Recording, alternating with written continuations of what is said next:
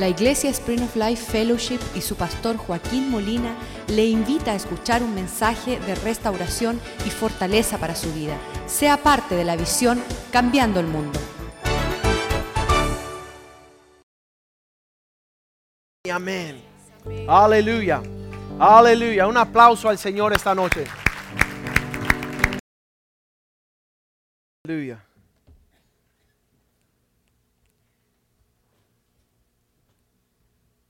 El Señor ha sido bueno con nosotros en un desarrollo y revelar su propósito.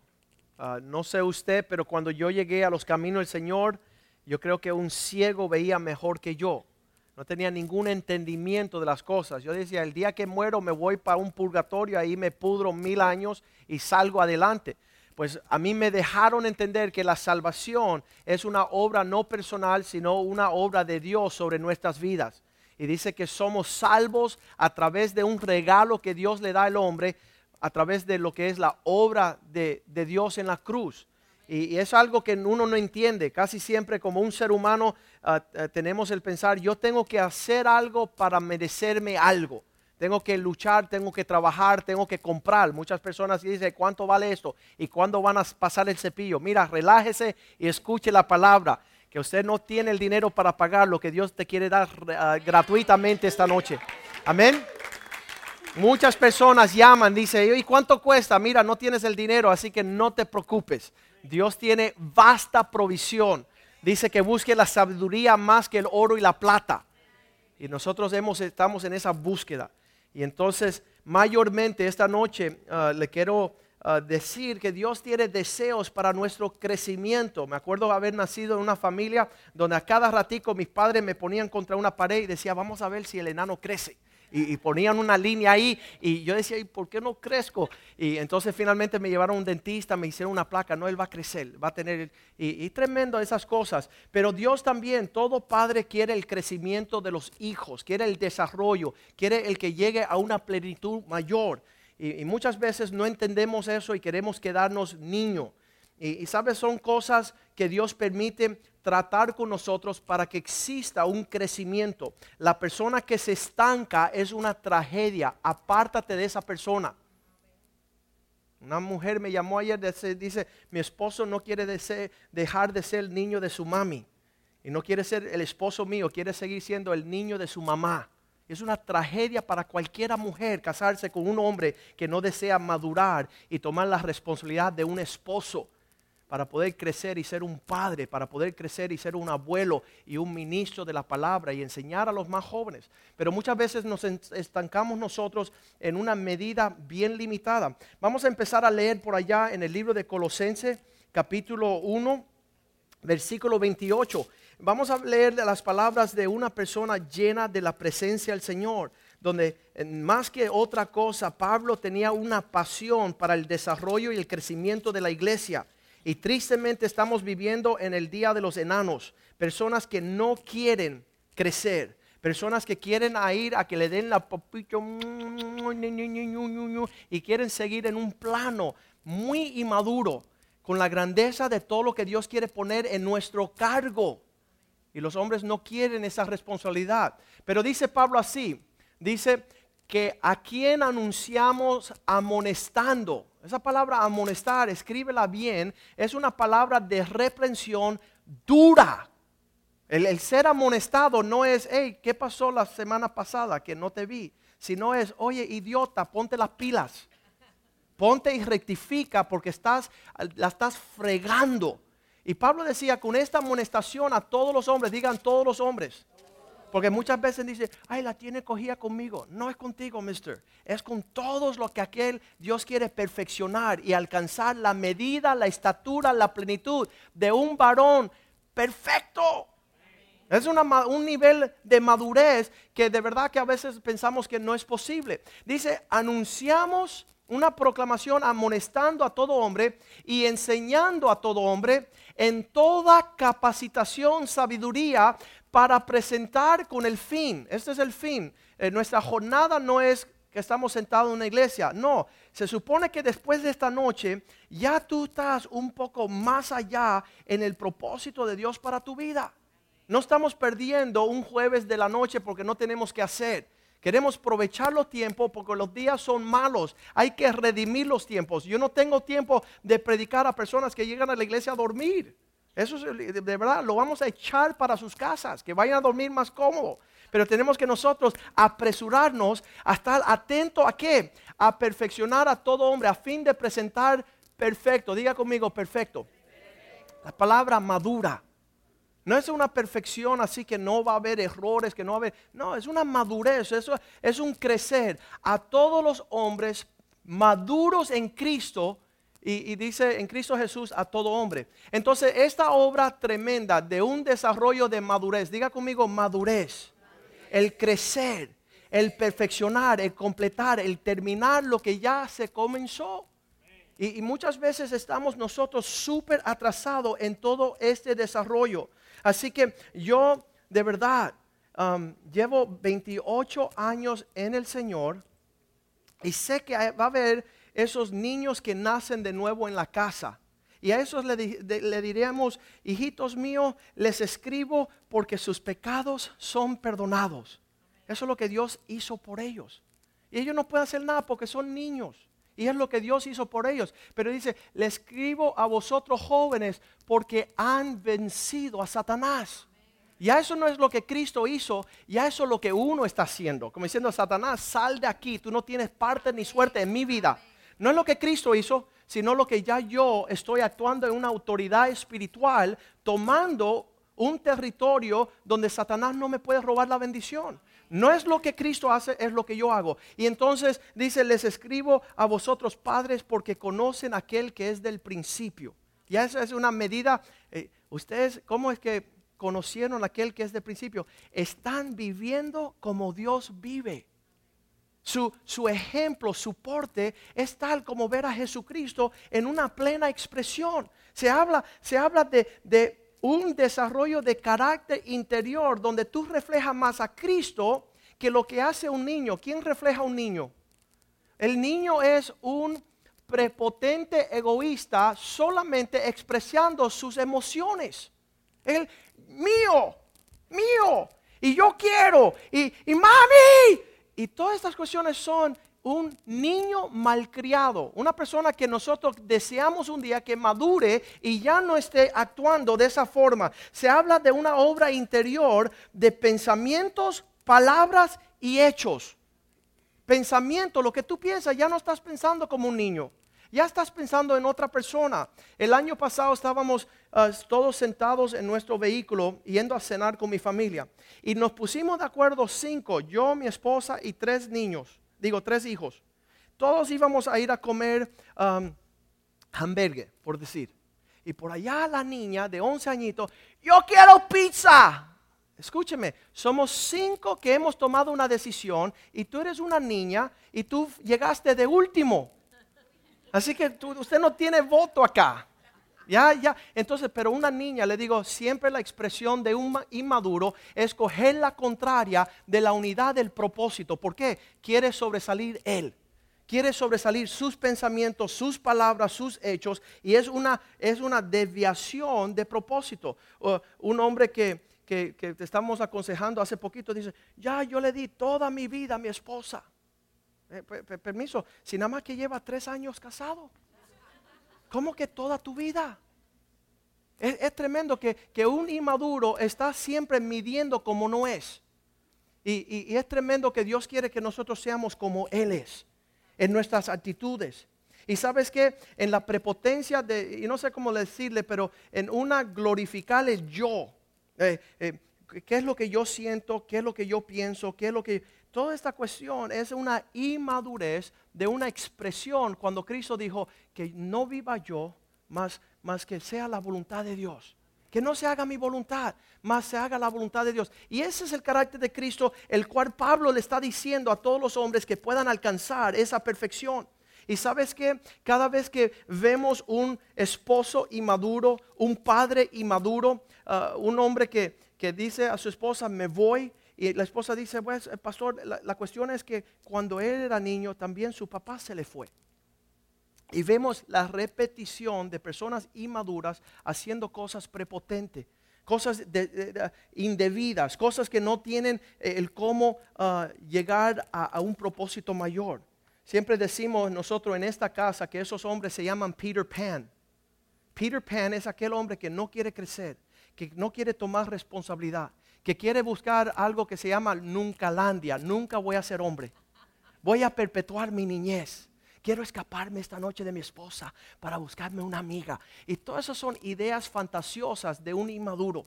Son pensamientos de una persona que no ha desarrollado el entender hacia dónde está ah, llegando. El hijo ah, pródigo, la inmadurez de irse de la casa de su padre, agarrar su herencia e irse lejos de su herencia, de su relación con su padre, abandonar su casa, su, su- su porción. No fue hasta que pudo llegar a madurar que cayó en sí y dijo, volveré a la casa de mi padre, donde allí me enseñarán a ser hombre donde ahí no voy a perder todo lo que se me encomienda, donde ahí no voy a estar comiendo con agarrobas con los cerdos, donde allí voy a tener la provisión. Tengo un amigo mío que se casó con una mujer y él dice, Joaquín, metí la pata. Y le digo, ¿qué pasó? Mi esposa piensa que todavía está en middle school. Quiere seguir hablando con sus noviecitos y sus amiguitos y quiere seguir faltando la casa y no entiende que hay un orden a nuestro hogar. Yo me siento como su papá y ella se me está escapando de noche. Y él dice que es la inmadurez de su esposa. También un pastor que escribe allá en Chicago. Y él dice, me pasé 20 años dándole lo mejor de mi vida, desarrollando ministerios para que las personas pudieran tomar un cappuccino, un latte, pudieran jugar con sus hijos en el parque, desarrollamos programas de escuela dominical y al final de 20 años escribe él una carta. Él se llama Bill Hybels, tiene la iglesia más grande de los Estados Unidos, se llama Willow Creek en Chicago. Y él escribe en su carta, todos los que están aquí son unos prepotentes, egoístas, que no quieren servir a nadie, solamente que les sirvan a ellos en todo. Qué horrible. Qué horrible que aquellos nosotros decir que tenemos el carácter de Cristo, no queremos servir a nadie más que nosotros mismos. Queremos seguir que escuchan nuestra opinión. Ah, e- es, es un decir que nosotros tenemos que estar creciendo. Hay una época donde somos niños y estamos desarrollando un carácter insoportable. Ese primer día que, que te dan el bien nalgazo, ¿verdad? Donde tú estás diciendo mío. Y, y- y ese primer no de un papá, casi como que eh, te están metiendo un taser, ¿verdad? ¡Ah! ¿Cómo que no? ¿Cómo que me tengo que sentar? ¿Cómo que tengo que callarme? Si yo siempre he gritado, yo siempre he- me he parado. Y esas disciplinas empiezan a ayudar a uno a madurar. Y ese es el tiempo donde las personas dicen, me tengo que buscar otra iglesia. Porque me dieron la bienvenida, pero ahora que me están corrigiendo no me gusta. Pues ¿sabe qué? Si el Espíritu de Dios está presente, el papá que ama a su hijo lo disciplina. Lo corrige, porque no lo va a querer que se quede perpetuamente como un Peter Pan. No va a querer que a los pasados de 10 años tú sigas diciendo, ¿y por qué la temperatura en la iglesia cambió? ¿Y por qué no estoy recibiendo como lo demás? ¿Han escuchado una persona que dice, no vuelvo a esta iglesia porque ya no recibo? Y cuando nosotros lo que tenemos que es dar. Tenemos que ir a la iglesia a dar, no es a recibir. La persona inmadura está buscando otra, otra, ¿cómo le dice? Un baby bottle. Está buscando otra, otra tetera, otra, otro, otra provisión personal. El, este yo, la marca de la inmadurez, se llama el, el yo sobreviviente. Todo se trata de un yo glorificado. Si no es para mí, no participo. Si no, si no me siento bien, no participo. Si no recibo, no participo. Eh, ¿Hacia dónde estamos yendo? ¿Hacia dónde vamos a llegar? ¿Cómo me beneficio de esto? ¿Cuánto nos vamos a demorar? ¿Qué es lo que le saco provecho? ¿Sabes qué? Yo no tengo nada que venir a recibir a una iglesia, pero quiero asegurarme si hay una persona nueva que yo la salude, que yo la escuche y que yo pueda orar por ellos su necesidad. Hace años atrás vino un joven y me dice, pastor, eh, mi mamá está en el hospital, está muriendo de cáncer, ¿puedes venir a orar por ella? Y yo dije, sí, vamos. Llegamos al, al hospital, oramos por ella, la iglesia se acercó, se reunió, oraron por él. En un proceso de seis meses murió la mamá. Y todo ese tiempo respaldado, todo ese tiempo amado, todo ese tiempo llevando, cargando su carga. Me acuerdo que pasaron dos años y llegó otro joven y dijo, pastor, mi mamá se está muriendo de cáncer. Y yo enseguida digo que esta, esta está buena, voy a buscar el muchacho que ya pasó esa época y lo estaba buscando en la congregación y no estaba. Yo no podía aconsejar a ese joven como, como este otro que ya fue por esa experiencia. Al no encontrarlo tarde por la noche por ahí, estaba llegando en el vecindario de nosotros, le digo, ¿por qué no fuiste a la iglesia? Me dijo estas palabras, porque no me dio la gana. Y él sabe, esta noche llegó un joven con una necesidad, igual que la noche que tú llegaste. Y yo te busqué para ver si tú le podías tirar el brazo y también orar por él para llevarlo en ese proceso tan doloroso de perder una mamá. Y sabes, tú no estabas y te hago la pregunta de nuevo, ¿por qué no fuiste? Y dice Joaquín, porque no me dio la gana y tú no me vas a obligar.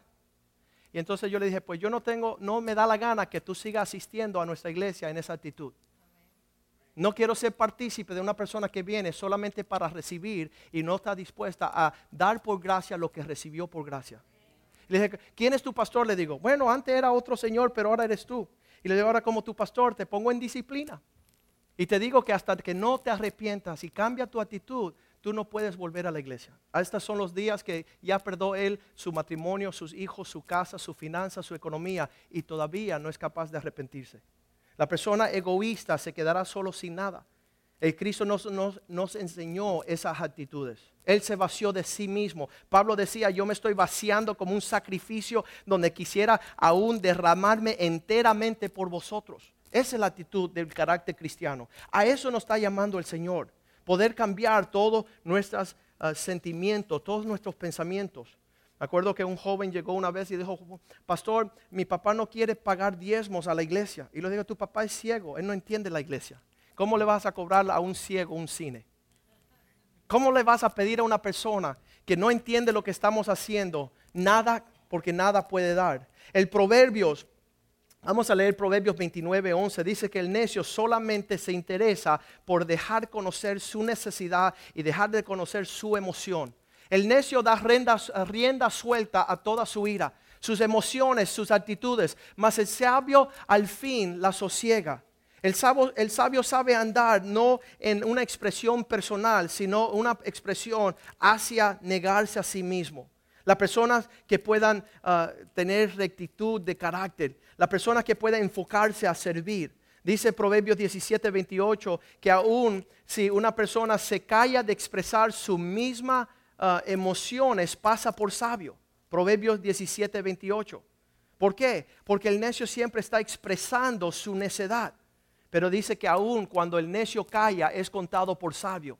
El que cierra sus labios es entendido. Hay un tiempo de considerar. Hay un tiempo de poder percibir. Hubo un amigo mío que en los primeros tres matrimonios, cada vez que la esposa quería explicarle algo, iba a ir a la corte y se divorciaba. Él no tenía interés de solamente expresar sus sentimientos sin escuchar los sentimientos de su esposa. La espiritualidad no es una expresión, una autoexpresión, es un desarrollo donde estamos siendo moldeados conforme a la expresión de alguien que se llama Jesucristo. El Espíritu Dios nos va conformando no a este siglo, no a nuestras altitudes. Hay una transformación a fin de presentarnos maduros delante del Señor. Vamos a estar hablando como Cristo, pensando como Cristo, actuando como Cristo, estando indignamente ah, confrontados con el, el no poder llevar adelante la obra del Señor. Esa era la pasión de Pablo cuando él llegaba a las iglesias en Gálatas 4:19. Él dice, yo como una mujer que está dando a luz, sigo padeciendo y sufriendo hasta que Cristo sea formado en vosotros. Es el corazón de cualquier siervo de Dios. No se conforma con recibir diezmos. Hoy día cualquier pastor está alegre si le llega el billete y le llega el dinero, que todo el mundo adultere, que todo el mundo haga rebelde, desobediente, que hagan lo que le dé la gana, siempre y cuando el negocio va adelante. Sabes que una joven me vino a ver a mi oficina de abogados y dice, tristemente estoy asistiendo a una iglesia y le dije, ¿y por qué te está divorciando? dice, no, es que mi esposo está llegando y yo llego a la iglesia, entonces eso, eso da para reconciliación, le digo. Le digo, no, él está llegando con su novia y yo ya no lo puedo soportar. Y le digo, ¿por qué no lo puedo soportar? Dice, porque él es un ministro del altar, de los instrumentos en el altar del Señor. Y llega cada servicio con su novia estando casado conmigo. Y los pastores feliz que el circo cristiano siga adelante sin la expresión de Cristo en las actitudes y el corazón del pueblo. Pero Gálatas 4:19 lo muestra ahí tremendo, que si Cristo no está siendo formado en nosotros, estamos perdiendo nuestro tiempo. si pasa año tras año tras año y no está haciendo una transformación interna donde dice, hijitos míos, yo vuelvo a sufrir dolores de pacto. Él lo llevaba en una emoción personal, queriendo ver una expresión, no de un teólogo. Hoy me llamó una señorita, una, una muchacha a través del Ministerio de Matrimonios. Y dice, Joaquín, estoy separado de mi esposo. Y le digo, ¿qué hace tu esposo? ¿Sabe lo que me dice? Es teólogo yo, me puse casi a llorar. ¿Cómo que, que podemos ser estudiantes de la palabra del Señor con una apatía personal sobre la expresión de la persona de Cristo? El Espíritu de Dios que esté, nos conmueva como así como vio a Pablo diciendo, sufro dolores de parto hasta que Cristo sea formado en vosotros, hasta que puedan crecer a la madurez. Efesios 4:15 dice que todos estemos creciendo aquel que es la cabeza. Ese es, eh, el sincronizar el cuerpo de Cristo para que todos se vean como una expresión de que Cristo, escúcheme, Cristo nos está mandando a todos. Y es imposible que la expresión de Cristo sea vergonzoso, sea perezoso, sea prepotente, que no tenga humildad. Pablo decía, quisiera que ya no estuvieran poniéndose pañales espirituales. Quisieran que ya pudieran crecer. Él aún le dijo a la iglesia de los Corintios, me alegro que yo a ninguno de ustedes lo he bautizado yo. Yo no quiero ser parte de la obra de Dios en una persona que no muestra a Cristo cada vez más. No me creen, ¿verdad? 1 Corintios 1:14. Dice Pablo, yo le doy gracia que a ninguno de vosotros son discípulos míos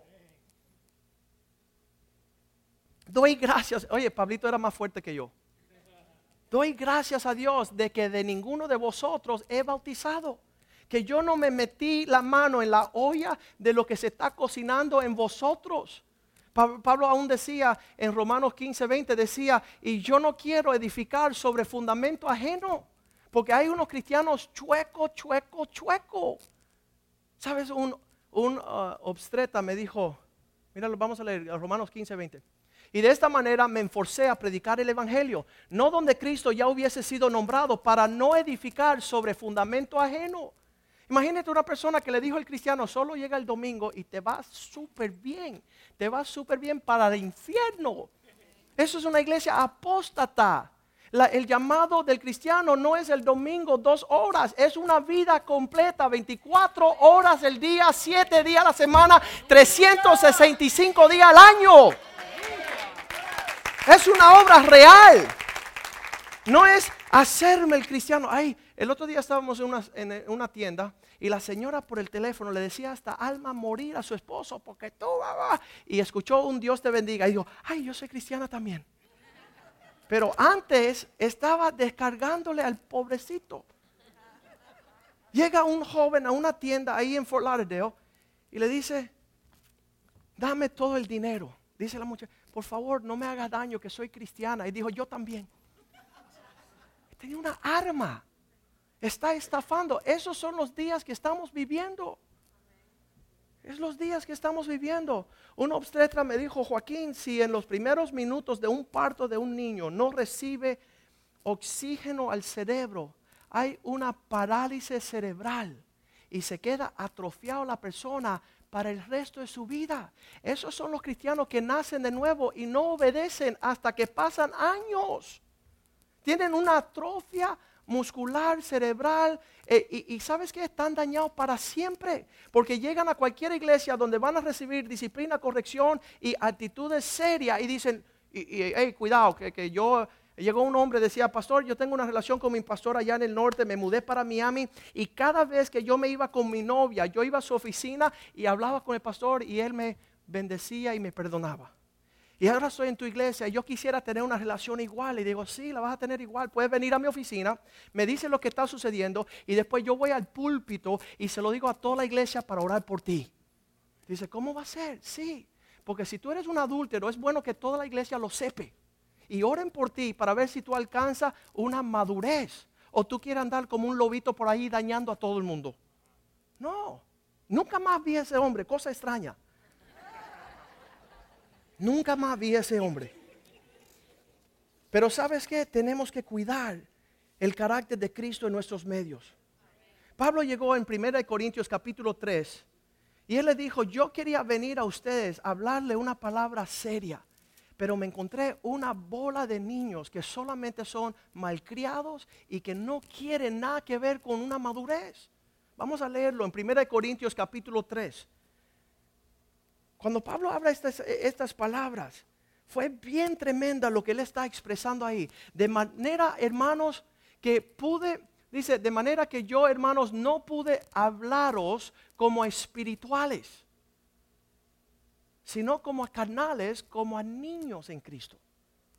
El, poder exigirle a una persona que, que lo mínimo, que pueda tener una expresión de madurez. Las personas dicen, ay pastor, ¿por qué tú no pasas el plato? Mira, si yo tengo que hablarle a un hombre de negocio que tiene 50 empleados, ¿estás alegre? ¿Hoy estás animado para dar? Y, rendirle pleitesía a una persona que no entiende la carga de los diezmos y la ofrenda, no quisiera rebajarme a eso, porque entonces soy yo el payaso. Seré yo el payaso de tener hombres maduros que tienen empresa, tienen casa, saben la responsabilidad, bajarme a estar ¿Cuántos están alegres? Tiempo de diezmos. No. Me he pasado toda la niñez viendo esa tragedia en la casa del Señor. Pablo decía así, yo les quería hablar en un son más maduro. ¿Qué le dijo el pueblo a Moisés cuando bajó de la presencia del Señor? No queremos relación con Dios. Sube tú y habla con Dios. Y nosotros nos pondremos de acuerdo contigo. Querían ellos bajar querían manipular al líder para ellos hacer lo que le daba la gana. De manera que no pude hablarlos como espirituales. Pablo quería un, pueblo más maduro, un pueblo más entregado, un pueblo más dispuesto. Versículo 2. Dice así la palabra de Dios. Os di a beber leche y no pudimos llegar a la vianda porque aún no erais capaces, capaces ni sois capaces todavía. Ya hasta pasó el tiempo y todavía no son capaces. Ya son cristianos no de 10 días ni de 10 meses, de 10 años. Versículo 3. Porque aún sois carnales. La niñez y la carnalidad es inmadurez. La niñez y la carnalidad, el expresar lo que tú quieres cuando tú quieres, como tú quieres, eso solamente lo hace un niño. Sois carnales, pues habiendo entre vosotros hay celos, hay contiendas, hay disensiones. ¿No sois carnales? Están andando como si Cristo no tuviera en vosotros. Están andando como meros hombres sin el carácter y el reflejo del Señor. Cuando llegamos a la casa de Dios tenemos que reflejar el Espíritu de Dios en nosotros para ir con esa pasión de no ya ser niños. Hay una época de niñez, me encantan los niños. De hecho, si ven mi esposa, díganle que el pastor quiere más niños. Primera de Pedro 2.2 dice, como niños, dice, como niños recién nacidos. Oye, a un recién nacido no se le espera nada. Está medio como que cieguito, así bobito, no escucha, no hace. Está bien, es una época linda. Pero de verdad que me arde el corazón ver una persona que está declarando, pastor, llevo 20 años en el camino del Señor. Eso fue el año pasado. Ah, qué bueno. Yo tengo el deseo de caminar hombro con hombro con hombres maduros cristianos en serio. Para hacer cosas poderosas para el reino de Dios. Y este hombre dice, llevo 20 años en el camino del Señor. Y yo te entiendo, he escuchado tus prédicas. Te prometo que te entrego cinco años de mi vida y no voy a abrir la boca y vamos a hacer cosas grandes para Cristo. No duró ni cinco meses. No dura ni cinco meses. A la primera están cogiendo y están yendo lejos. Proverbios 26 dice que todo hombre proclama su bondad. Y sabes qué? ¿Quién hallará a un hombre verdadero? Proverbios 26. Muchos hombres proclaman cada uno su propia bondad. Pero hombre fiel, esa palabra verdadera, ¿dónde se encuentran los hombres fieles? Eso comienza con un una meditación profunda de pensamiento. Me acuerdo, me estaba diciendo un amigo mío que tocó a la puerta un muchacho de 18, 19 años, pelo largo, aretes, dice, estoy aquí, Señor, porque quiero pretender a tu, a tu hija. Y él dijo, no, mi hija no va a andar con un pordiosero como tú, que está sin pelarse, con aretes, que está manejando una motocicleta y no se baña. Y el hombre se fue. Volvió a la semana ya peladito, sin aretes, bañadito, vendió la moto. Quiero conocer tu hija. Una transformación. ¿Y sabes qué? Se casó con la hija y es tremendo siervo. Es un hombre sumamente bendecido y próspero, aún en el ministerio del suegro, que es bien amigo mío. Es tremendo en la disposición de tener a alguien que te diga, ya no voy a hacer una perreta. Ya no voy a andar en inmadureces, no voy a tirar los juguetes, no voy a seguir con actitudes egoístas. No voy a seguir en actitudes que está usurpando todo lo que Dios quiere. ¿Sabes una de las lecciones que me dio Dios tempranito? Que en el cuerpo de Cristo, en la familia de Dios, no hay malcriados. Todos son bien criados. ¿Sabes por qué? Porque el que Dios toma por hijo los disciplina. Y le doy gracias a Dios por la disciplina que encontramos en Cristo. Hebreos capítulo 12, versículo 5 dice, no, no te ponga contrario, porque eso es, o te va a poner a favor de una transformación que va a requerir palabras fuertes, un trato fuerte, una disciplina fuerte, y eso te va a llevar a un nivel mayor, a, un nivel de más madurez. Pero él dice así, ah, no, versículo 15 no, versículo 5, Hebreos 12, 5. Él dice, no menospreciáis, no, no olvidando la exhortación que como a hijo se te dirige. Hijo mío, no menosprecie cuando eres disciplinado, cuando te llaman la atención. No desmaye cuando eres reprendido por Él. Estas son cosas naturales en el trato de un cristiano verdadero. ¿Sabes qué? No existe. No existe en iglesias. Un trato como de un padre. Un trato para llevarte a otro nivel. Queremos todos andar así, bien. no se despierte, sigue ahí, que todo anda. Estás re mal. Estás re mal en seguir en, esa, en esas actitudes. Dice por allá Pablo en 1 Corintios 4:15. Sí, podremos ir a muchos lugares a ser superdotados teólogos y podemos conocer las profundidades, los misterios bíblicos y conocer toda la historia eclesiástica, pero no tendrán muchos papás.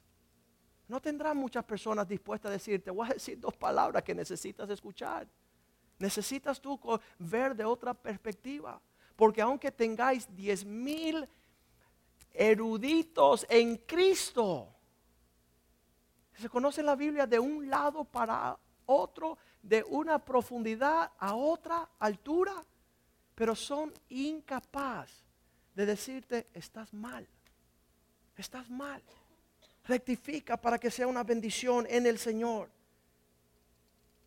Engrandece tu corazón en los propósitos de Dios. Empieza a ver de otro punto de vista. Esa madurez se palpa en aquellos que la alcanzan. Esa madurez es una realidad. Esa madurez es una bendición. Ese trato de parte del Señor nos llevará a alturas que nunca habríamos soñado si podemos llegar allí. Que ya tú no estés buscando a tu conveniencia personal. Ah, si tuvieran un culto por allá por la, el mediodía, cuando Saturno está cruzando Júpiter, ahí voy a llegar yo. Qué horrible. Qué horrible y qué tostados hemos llegado a ser. Cuando uno llega a otra madurez y está pensando en otra persona, no le importa lo que está sucediendo. No importa. Los niños siempre están buscando su propia salida, buscando su propio uh, alcanzar la medida de la expresión personal. Sabes que no han llegado a lo que es la obediencia. Yo estoy entrenando hombres para cambiar al mundo. Estoy entrenando hombres que desde que tienen seis añitos El otro día estábamos hablando con el Señor, dice, no puedo hablar delante de tu hijo para no confundirlo. Le digo, oye, mister, mis hijos te harán cirugía en ese cerebro y saldrás convertido a Cristo. Los niños de esta edad, el domingo vieron el poema de, de Joseph, un muchacho de 10, 11 añitos que dice, yo no voy a ser un loco Peter Pan, voy a ser un hombre de Dios siguiendo las pisadas de un holy man en un poema de un niño que ya sabe trazar entre lo bueno y lo malo, ya sabe, dice, serán como flechas en manos de valientes los hijos habido en casa. Sabrá cómo contestarles a los enemigos en las encrucijadas de la vida. Decimos, ok, vamos a este ejemplo, vamos a ir a entrenarte a ser un, uno que juega baloncesto, la pelota es redonda, hay unos chores, hay unos tenis, y llegan ellos con una máscara y un snorkel listo con, una, con un traje baño. Y tú le dices, ¿y qué es eso? No, que quiero ser cristiano. Tú no vas a ser ni, ni cretino así. No vas a alcanzar la medida de negarte a ti mismo y andar en la casa de Dios como un verdadero siervo, sirviendo, sufriendo, obedeciendo. No soportarán la sana doctrina en los finales días, sino que amontonarán maestros para ellos, para escuchar algo que le haga cosquilla, algo que no le haga llorar. Y yo quisiera que usted llorara por esta generación de iglesia que está tostada, rindiendo pleitesía en el circo de la religión. Eclesiastés 12, versículo 10 dice, busqué palabras agradables para poder compartir algo que, que, llevaría a la persona a regresar. Ay, que si pudieran regresar todos. Pero dije, no encontré ninguna porque las palabras de los sabios son como aguijones. Son como palabras fuertes Eclesiastés 12, 10. Procuró el predicador hallar palabras lindas. Ay, pastor, ese mensaje lindo. Esto no es de lindo. El cine es para los lindos. Vete a ver un buen cine y vete a la casa feliz. Pero si vienes a la iglesia, tirémonos al piso a llorar y clamar y decir, Señor, transfórmame, cámbiame, hazme crecer, hazme llegar a la plenitud de tu medida. Hazme llegar a la sabiduría de aquellos que se niegan a sí mismo. Procuró buscar palabras agradables, escribir rectamente palabras de verdad. Lo voy a poner una forma para que todo el mundo se lleve el premio. ¿Sabes qué? Es imposible. Versículo 11 dice así, las palabras de los sabios son como aguijones. esa palabra aguijón era el palo que llevaba, el que llevaba a los bueyes y, ese palo del aguijón dirigía hacia donde iban. Y cada rato había un buey rebelde y sonaba una, una patada como déjeme tranquilo y solamente se lastimaban ellos mismos. Porque ese aguijón va ahí y no se va a mover. Y yo no creo que usted pueda pensar que vas a manipular a Dios. No creo que usted quiera, como Simón el mago, estar manipulando con su... Hay, personas, eh, no voy a diezmar más, no me gustó la prédica manipulando la gracia de Dios. Y dice Pedro, perezca tú y tu dinero que pensaste que ibas a poder comprar lo que es especial, lo que no tiene precio. Eran palabras fuertes que no hemos escuchado hace tiempo. Aguijones como clavos que hincan son los de, de los maestros de la congregación dadas por un pastor. Un pastor tiene que llevarte a donde eso se tiene que arreglar donde lo torcido se tiene que enderezar. Dice esas palabras de corregir, instruir, reprender, redaguir, exhortar, amonestar. Todas esas palabras es como un ortopédico que está llevando todo que está fuera de lugar al lugar. Y no es cosquilloso. A mí cuando me operaron la rodilla quería, y yo decía, ya sé dónde se metieron todos los verdugos, se dice. Todos esos que, que castigaban en las cárceles son terapistas físicos hoy día. Cogieron otra, otra profesión. Le encantan a ellos ver a que uno llore y sufra. Y nosotros tenemos que tener esa, esa disposición que alguien te diga, oye, idiota. Ay, pastor, pero dígalo más lindo. Ok, estúpido. Cambia de rumbo. Despierta. Sal corriendo hacia lo que Cristo tiene delante para ti. No sigas sufriendo tu necedad. Dice que un poquito de necedad en la vida de un sabio daña el perfume entero. Pastor, cuidado que por ahí le estén siguiendo y van a ver quién tú eres de verdad. ¿Sabes que cristianos me han dicho eso? pastor, cuidado que le escuchen por el teléfono. Yo dije, ¿y qué usted está diciendo que no quiere que nadie escuche? ¿Y dónde estás yendo donde no quiere que nadie te siga? Yo le dije, yo te prometo, si alguien me escucha a mí, eh, se va a entregar a Cristo. Si me siguen a mí, van a ver la obra de un evangelista. Yo no tengo que actuar, ser cristiano. El Espíritu de Dios mora en mí. Eh, yo, así es que me di cuenta que yo, estaba, eh, había sido salvado. Estaba yo en la universidad y todo el mundo estaba maldiciendo y, y, me molestaban esas palabras, pero yo antes de aceptar a Cristo maldecía más que ellos pero algo dentro de mí ya estaba vivo. La presencia de Cristo se entristecía al estar haciendo cosas indebidas. Es una presencia que va en nosotros. Este entrenamiento no es de un niño bueno, es de Navy SEAL. Yo he visto los Navy entrenar allí, lo ponen debajo de agua 10 minutos y él nos dice, ay, me quiero ir con mi mami. Queremos entrenar hombres valientes para Cristo, no religiosos ni legalistas que la gracia de Dios cultivada en la presencia, sabiduría y espíritu de Dios manifieste la gloria de Dios. No por imposición, sino que dice es una necesidad impuesta de parte de Dios que yo pueda desarrollar una vida sabia para bendición a mi esposa, a mis hijos, a mis empleados, a mis negocios, a mi industria, a las naciones. Esta semana nos escribieron de allá de Corea. Acaban de, traducir nuestro libro en coreano. Yo no sabía que coreano era como tic-tac-toe. Son señales, son símbolos. Yo no sabía eso. Yo pensaba que eran letras. Pero es igual que los chinos. Dios tiene un alcance a nivel mundial para sus hijos. La palabra hijos habla de madurez, no los niños. No aquellos que son inmaduros, personas que se le puedan confiar cargas que puedan ver con ojos increíbles. Primera de Timoteo 4:15, Pablo le dice así a Timoteo, Timoteo, entrégate enteramente a estas cosas para que todos vean el la manifestación de tu progreso, de tu prosperidad. Estamos a veces eh, casi como que estoy ahí más o menos, pastor. Y cuando le digo, ¿y por qué no te metes enteramente? Dice, no, porque eso sería ser cristiano de verdad. Yo no entiendo eso. No, que soy humano. No es que Cristo no te llamó a ser humano.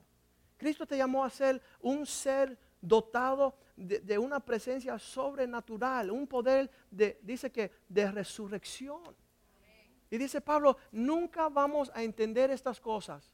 Cuando él escribe a Timoteo dice, medita sobre estas cosas, ocúpate, que sea tu ocupación estar en estos asuntos, permanece en ella.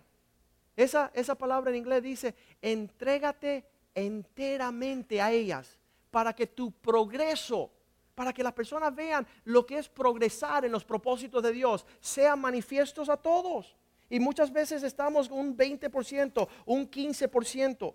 La persona dice, pastor, ¿y cuánto tu diezma? Mira, yo era abogado, soy abogado, y yo ganaba una cantidad de plata agresiva. Dios me empezó a prosperar y bendecir. Yo no me imaginaba yo estar con una calculadora diciendo, ok, una tercera parte de 90 centavos, ¿cuánto es? Porque el diezmo es, ¿sabes qué? Decían, oye, tú diezma del neto o del bruto. Yo dije, Dios brutamente me bendice bruto.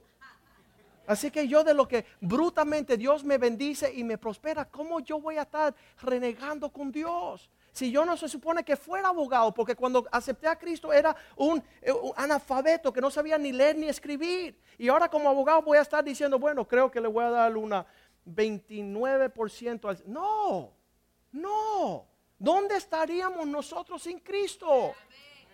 Y personas llegan a este culto entre semanas cuando están divorciados, frustrados, apagados y todo eso. Y después cuando ya Dios sana todo, no los ves nunca aquí. Nunca lo ven acá. Como los diez leprosos, nueve salieron corriendo con su sanidad. Y solamente uno tuvo la actitud de, agradecimiento. Entérate, entrégate enteramente a estos asuntos, Timoteo. En tu cuerpo, tu alma y tu espíritu. ¿Para qué? Para que el mundo no vea un cristiano a medias. Mediocre, mediocre. No cree completamente. Todavía tiene por allá un plan que no es el plan de Dios. Hoy estábamos hablando con Jorge, le digo, alguien, no sé quién, el Espíritu Santo, el evangelista, alguien me convenció enteramente a mí. tengo todos mis huevitos en Cristo. No estoy preparándome por un día que Cristo falle, porque yo sé en quién yo he creído. Yo sé en quién yo he creído y cómo Dios nos sacó de la profundidad del infierno. Quiero, quiero conocer si yo me entregué a Cristo y Él pudo hacer una obra gloriosa en mí, cuánto más cuando ya me entrego sin una manipulación, sin un negociar, como hizo Jacob. Señor, si tú me bendices, si tú me prosperas, si mi esposa vuelve conmigo, mis hijos vuelven, entonces yo te daré el 10% de todas las cosas. Si tú me das el 90, yo te voy a repagar. En vez de ir 50, 50. Pero de todas maneras Dios dijo, vamos Jacob, te entro en ese trato contigo. Vamos a entrar a esos propósitos. Vamos a entrar a la plenitud. Efesios 4:11. Dice que Dios equipó a hombres que te llamaran a ti a la plenitud, la estatura y la medida de un perfecto varón. Él mismo constituye algunos que sean apóstoles, profetas, evangelistas, pastores y maestros. Todo un conjunto de hombres que están formando. ¿Quién? Versículo 12 preparando los santos para la obra del ministerio, para edificar el cuerpo de Cristo, para el fin de perfeccionar a los santos. En versículo 13 dice, hasta que lleguemos a la unidad de la fe, al conocimiento del Hijo de Dios, a un varón perfecto, a la madurez, medida, estatura y plenitud de Cristo. A la final de todo, no estamos supuestos a lucir como unas personas renovadas en, en, algo que el hombre pudo hacer psicológicamente. No fue una terapia que te van a recibir aquí, sino va a ser una transformación agresiva. Una transformación de quiénes somos, de quién éramos. Unos pensamientos que, que es tremendo. La mentira más grande de Satanás, escúcheme, la mentira más grande de Satanás es que ningún ser humano puede madurar a la perfección en Cristo.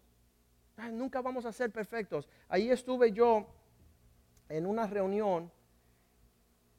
Estaba en nuestro viaje a Nicaragua. Decían, nunca vamos a llegar. ¿Sabes qué? Mentira, mentira del mismo infierno. Dios es capaz de transformarnos a, niveles agresivos, a niveles que, que, que toda la necedad que pasa por nuestra mente. Todo, todos los planes que pensamos que vamos a hacer algo. Estaba sentado almorzando hoy y le decía a los dos que almorzaban conmigo, dice, Joaquín, ¿cuáles son tus planes? Y le digo, ¿sabes qué? Yo no sé si ustedes van a estar vivos cuando nosotros salimos de aquí del almuerzo. La vida es tan efémera. La vida estamos juntos hoy y llega una llamada y ya no estamos. Ya no estamos. Entonces los planes tienen que ser los planes del Señor. Las expectativas tienen que ser las expectativas del Señor. Y yo le digo, Satanás, tú eres un mentiroso. Tú eres mentiroso. No es posible que Dios nos llamó a una vida que es incansable. Ese es Buda. Empecé a leer hace años atrás un libro de Buda. Dice, aunque tú piensas que alcanzaste el alumbramiento, es imposible, nunca lo alcanzará. ¿Para qué yo voy a estar embarcándome en una religión que el alcance no es posible? ¿Crees tú que Cristo te puso un camino que no tiene fin, que no tiene finalidad, que no tiene hasta que lleguemos, hasta que lleguemos a la plenitud? hasta que lleguemos a la perfección. Pablo dijo, olvidando todo lo que yo he puesto mi concentración, me voy a lanzar a alcanzar aquello por lo cual Cristo me alcanzó. No empezar una carrera y dejarla terminada a medias, sino saber que Dios va a ser fiel a terminar la obra que comenzó en nosotros. Si no nos cansamos, dice la palabra de Dios. Si no entramos en, en un doble ánimo, Hoy sí, mañana no. Hoy me comprometo, mañana no me comprometo. Las palabras que salen de nuestras bocas, en Santiago 3, versículo 2, dice que aquel que es capaz de retener su lengua es varón perfecto. El que no ofende con palabras. Todo comienza así. Todo comienza la madurez, comienza con las palabras que están saliendo de nuestras bocas. Santiago 3, versículo 2. Empieza a medir tus palabras. ¿Qué estás diciendo? ¿Qué está saliendo de tu corazón? No puedo, no quiero, no voy, no voy. Porque todos ofendemos muchas veces, pero si alguno no ofende en palabra, este es varón maduro. Esta es una persona con la cual tú puedes contar. Dice Cristo, los cielos y la tierra pasarán, mas, mis palabras nunca pasarán. No se comprometa usted si no va a cumplir. Mejor callarse. Mejor acercarte para escuchar y permitir que la gracia de Dios te alcance para que el día que usted diga algo es lo que es. Es lo que Dios quiere. Son diferentes medidas de desarrollar en 1 Corintios 13, 11, cuando Pablo decía, cuando era niño hablaba como niño, pensaba como niño y entendía como niño. Son tres etapas de la madurez. La primera del niño es querer hablar todo y después piensa lo que dijo y después empieza a ver lo que Dios quiso que él dijera. Pero una persona madura empieza por lo que Dios quiere. Empieza a meditar y a buscar el consejo de Dios. Medita en la palabra de Dios día y de noche para que todo lo que haga prospere. Después que él consulte con Dios, él piensa sobre lo que Dios le está diciendo, para después abrir su boca y comprometerse a lo que el carácter de Cristo se pueda comprometer. Pero un hombre hoy día empieza a hablar, después piensa y después consulta con Dios. Nosotros primero, si vamos a ser maduros, consultamos con Dios. Nos alineamos en nuestros pensamientos porque de la abundancia del corazón habla la boca. Consultamos con Dios, meditamos en el corazón y después cuando uno habla, que su sí sea sí y que su no sea no, porque todo lo demás proviene del mismo diablo. Mateo 5:37. Cristo nos enseñó seguir sus pautas, seguir una vida madura, dar un testimonio, perseverar en estos caminos, no ser de doble ánimo. Dice porque vuestro hablar sí sea sí y vuestro hablar no sea no porque lo que es por lo demás de esto, del mal procede, del mismo infierno, del maligno. Dice en 2 Timoteo 3, 1 que en los últimos días los hombres serán tiempos peligrosos porque el, el hombre será amador de sí mismo. ¿Qué es lo que yo quiero? ¿Qué es lo que yo pienso? ¿Qué es lo que estoy andando? Dice que esa es la actitud prepotente de un inmaduro, de una persona sumamente como niño.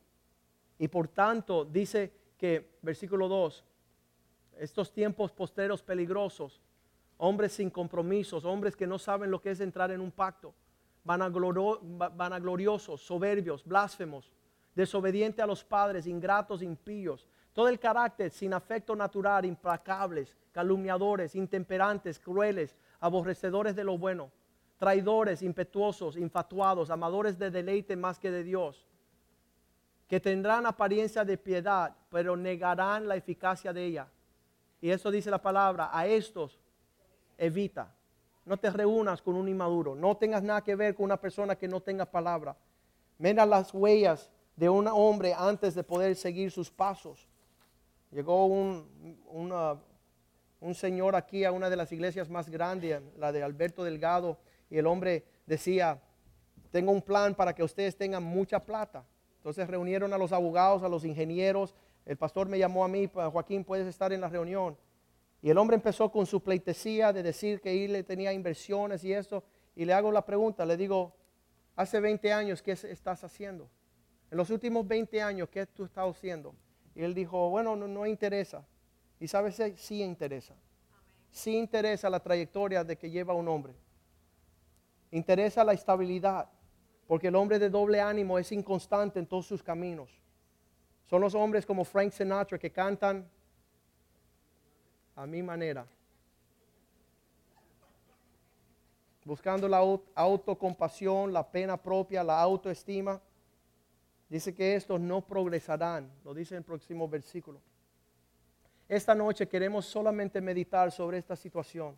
Créeme que ya es hora que se crezca en la casa de Dios hombres maduros mujeres maduras, llenos del Espíritu de Dios, que no conozcan la palabra. Ayer un hombre llegó y me dijo, pastor, mira todo esto, yo quiero que me explique bíblicamente qué es lo que está sucediendo. Le digo, mira, no te atrevas a abrir esa Biblia porque tú eres un impío y tú eres un lobo. Se conocen toda la Biblia, pero son dos veces hijos del infierno, porque su vida no respalda lo que predican. No están viviendo en la profundidad de su carácter las verdades que Dios quiere darnos nosotros. Predicamos primero con nuestras vidas y después abramos la boca. Empezando con la madurez, diciendo, Señor, ya quiero dejar de ser un necio. Quiero dejar de ser un inconstante. Quiero dejar, entrevistando a los niños, diciendo, ve acá, ¿y a qué iglesia va? Dice, no sé, porque mis padres ya van por seis iglesias. Una inestabilidad horrenda. Vamos a levantar una iglesia gloriosa, sin mancha, sin arruga, sin cosas semejantes es lo que Dios quiere para nosotros. Padre, te damos gracias esta noche. Te damos gracias, Señor, que tu espíritu nos desafía, Señor, a crecer, a madurar, a poder ver la gloriosa manifestación de los hijos de Dios, de aquellos maduros, Señor, aquellos que están dispuestos a negarse a sí mismos, Señor. Tomar tu cruz y seguirte a ti, Señor. Que podamos abrazar nuestro sufrimiento, nuestra obediencia. Que podamos aprender a obediencia por lo que sufrimos, Señor. Que podamos caminar una vida que refleje el carácter de Cristo, la imagen del unigénito del Señor que cuando lleguen a esta iglesia no estemos entreteniendo, entreteniendo ni pasándola bien, Señor, sino que vidas sean transformadas, matrimonios sean transformados, familias sean, Señor, llamadas a tus obras, Señor. Que Miami se pueda conocer como una ciudad que está llena de tu poder, de familias transformadas, Señor. Que nuestro testimonio hable por sí mismo, Señor. Que no nos negamos, Señor, Padre Santo Señor, a servirte a ti con lo mejor, a ofrecerte a ti lo mejor, no las obras, Señor. Que tú pongas la misma pasión que tuvo Pablo, Señor, en nuestro corazón. Que la iglesia se levante gloriosamente, Señor. Que tu espíritu, la búsqueda tuya, la pasión de cosas más excelentes sea nuestra realidad, Señor. Que no seamos más necios, que nos conozcan como ser sabios, Señor. Pedimos, Señor, que tu gloria resplandezca sobre nuestras vidas, sobre nuestras familias, sobre nuestros matrimonios, Señor. Y que podamos, Señor, ser no conformados a este siglo, Señor, sino renovados con la transformación de nuestra mente, Señor. Y saber cuál es tu voluntad, que es perfecta, agradable, Señor. Y buena, Señor. Te damos gracias por aquellos que vinieron a buscar la porción de Jehová esta noche, Señor.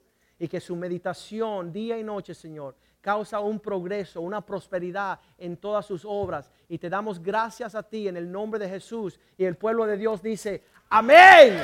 Aleluya.